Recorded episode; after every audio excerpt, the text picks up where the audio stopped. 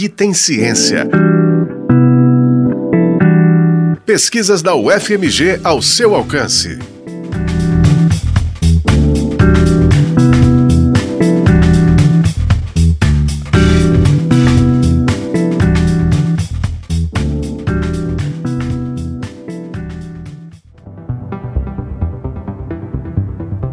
Durante a pandemia da Covid-19, no período de distanciamento social, aumentou a procura por alimentos orgânicos, revela uma pesquisa feita pelo SEBRAE, o Serviço Brasileiro de Apoio às Micro e Pequenas Empresas em Santa Catarina.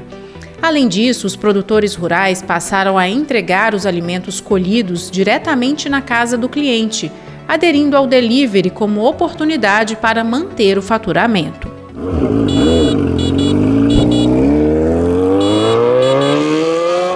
Logo quando aconteceu a, questão toda da pandemia, a gente observou que o delivery, de uma forma geral, ele estava dentro do nosso cotidiano, porque como a gente ficou limitado à nossa residência, então a sociedade como um todo resolveu pedir por delivery, né? Esta é a Andrea Fraga, autora de um estudo que investigou o comportamento de consumidores brasileiros de produtos alimentícios in natura por delivery durante a pandemia da Covid-19. Ela conta que o interesse em analisar o consumo de frutas, verduras e hortaliças com entrega na casa do cliente foi motivado por uma tendência observada no Google Trends. A gente buscou alimentos primeiro, primeiro foi fazendo umas pesquisas prévias, né? E a gente chegou nessa constatação que o alimento in natura ele também estava sendo muito pedido. A gente viu no Google Trends assim um gráfico, né, onde tinha um pico realmente naquele primeiro mês. E a gente ainda fez um acompanhamento e nos três meses que ficou mais severo o isolamento social, teve um pico muito grande. Os dados do Google Trends usados como base para a pesquisa revelam que Belo Horizonte foi a cidade brasileira com maior índice no interesse de busca pelo termo delivery, atingindo o ápice em abril de 2020, considerando-se os 90 dias anteriores. Também foi identificado um aumento de 200% na tendência de interesse pela busca do termo hortifruti delivery. Na dissertação de mestrado defendida em julho de 2022 no programa de pós-graduação em Gestão e Organização do Conhecimento da Escola de Ciência da Informação da UFMG, a pesquisadora buscou identificar os chamados drivers explicativos que levavam ao consumo desses produtos. Quando a gente começa a pesquisar, a gente começa a fazer vários questionamentos, né? Então, será que o que está levando? Será que é só a pandemia que está levando? Quais os outros fatores que estão agregados ali e que se conversam, né?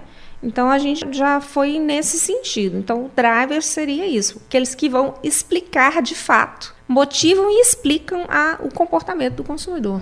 A pesquisa foi realizada em duas etapas. A primeira envolveu a coleta de dados a partir de uma série de entrevistas em profundidade feitas com 10 pessoas por meio do aplicativo Zoom, do WhatsApp e por telefone, em razão das medidas de distanciamento social no início da pandemia.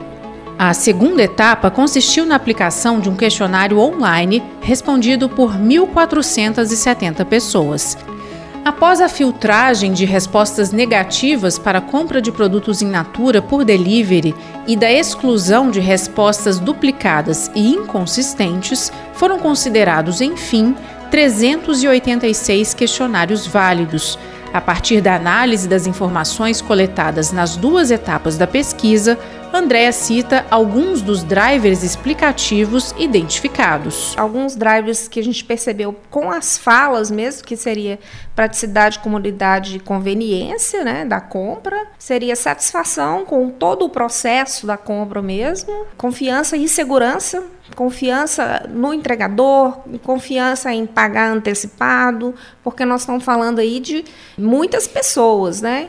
Então, a pessoa que normalmente não, talvez nem estava acostumada a comprar online, passar o cartão, essas coisas todas. Andréa também trabalhou com a análise de coincidências, expressa pela sigla CNA, da expressão em inglês Coincidence Analysis.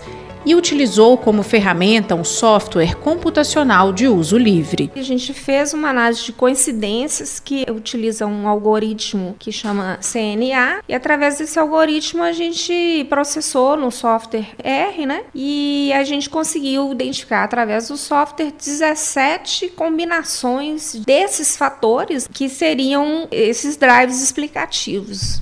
Um dos resultados da pesquisa que chamou a atenção da autora é que o preço não foi um impeditivo para o consumo de produtos in natura por delivery. O resultado da pesquisa ele evidenciou isso também, que às vezes por um produto bom, de qualidade, selecionado, o participante ele aceita pagar um preço maior porque ele tem todos esses atributos envolvidos: praticidade, comodidade, um produto selecionado. Então, o preço, que normalmente ele pode ser um quesito positivo ou negativo, ele não era considerado. E a gente fez a entrevista com vários participantes que não era uma questão de classe alta, de ser uma pessoa assim, tô num, numa classe média alta, não, de classe B, C, né? Então, quer dizer, não estava aí um, um, vínculo assim de questão é, social envolvido mesmo. Outro resultado destacado pela pesquisadora é que os fatores envolvidos na compra de produtos em natura por delivery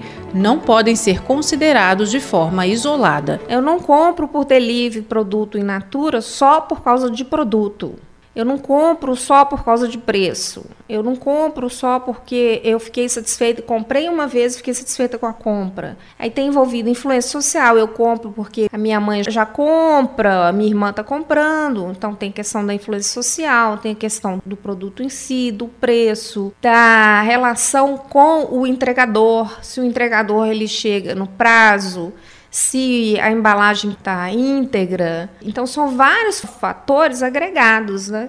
André espera que o trabalho possa contribuir para otimizar as estratégias de marketing de empresas do ramo. Se a empresa ela observa esse tipo de coisa, ele queima uma etapa. Ao invés dele ir a campo e ele ficar quebrando a cabeça ali para descobrir isso sozinho, a gente faz a pesquisa, traz essa informação e a empresa ela pode, de posse dessa informação, ela prestar atenção em todos esses atributos que levam uma fidelidade, que leva realmente a satisfação do cliente. O trabalho foi orientado pela professora Marluza de Sevilha Gosling, do Departamento de Ciências Administrativas da FACE, a Faculdade de Ciências Econômicas da UFMG. E a pesquisadora recebeu apoio para o desenvolvimento do estudo da FAPEMIG, a Fundação de Amparo à Pesquisa do Estado de Minas Gerais. Este foi o Aqui Tem Ciência, programa semanal sobre pesquisas realizadas na UFMG, exemplos de como a ciência é importante para a nossa vida. Este episódio teve produção e apresentação de Alessandra Ribeiro e trabalhos técnicos de Cláudio Zazá. O Aqui Tem Ciência também está disponível na internet em ufmg.br rádio e nos tocadores de podcast.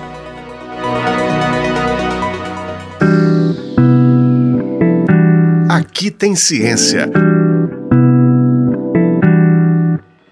Pesquisas da UFMG ao seu alcance. Uma produção do Núcleo de Jornalismo da Rádio UFMG Educativa.